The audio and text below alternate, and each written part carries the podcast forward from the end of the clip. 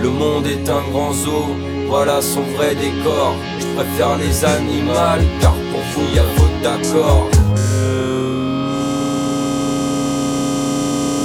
Bonjour et bienvenue dans le podcast Les Animaux.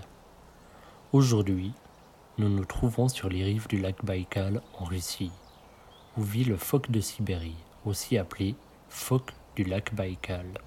La population locale l'a même surnommé le chat des mers, à cause de sa touffe de vibris, plus communément appelée moustache.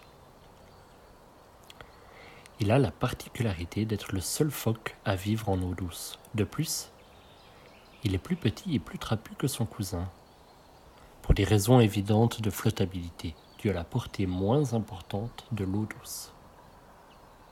C'est un animal solitaire durant la majorité de l'année, mais quand la saison de mise à bas arrive, les femelles se regroupent au nord du lac, car la glace reste plus longtemps gelée, ce qui est préférable pour la survie du petit.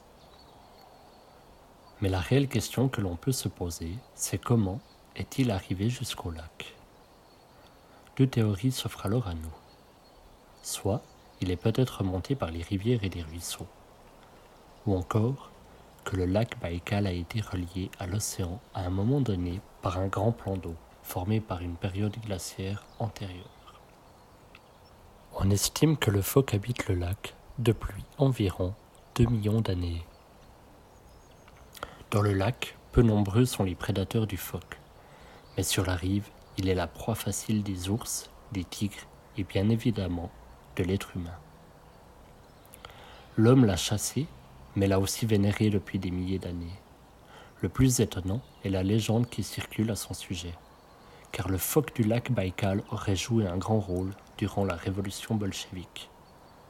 Utilisé comme mascotte pour revivifier les camarades, car il représentait sous forme mystique d'un âge ancien le symbole d'une époque où le tsar n'existait pas.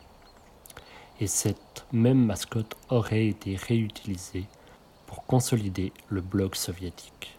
Mais aucune preuve écrite n'ont pour l'heure été découverte malgré les dires de quelques membres influents du Parti communiste ayant lu le testament de Vladimir Ilitch Lénine. Merci d'avoir écouté le podcast Les Animaux. Un grand merci à la technique. Merci à Odezem pour l'introduction.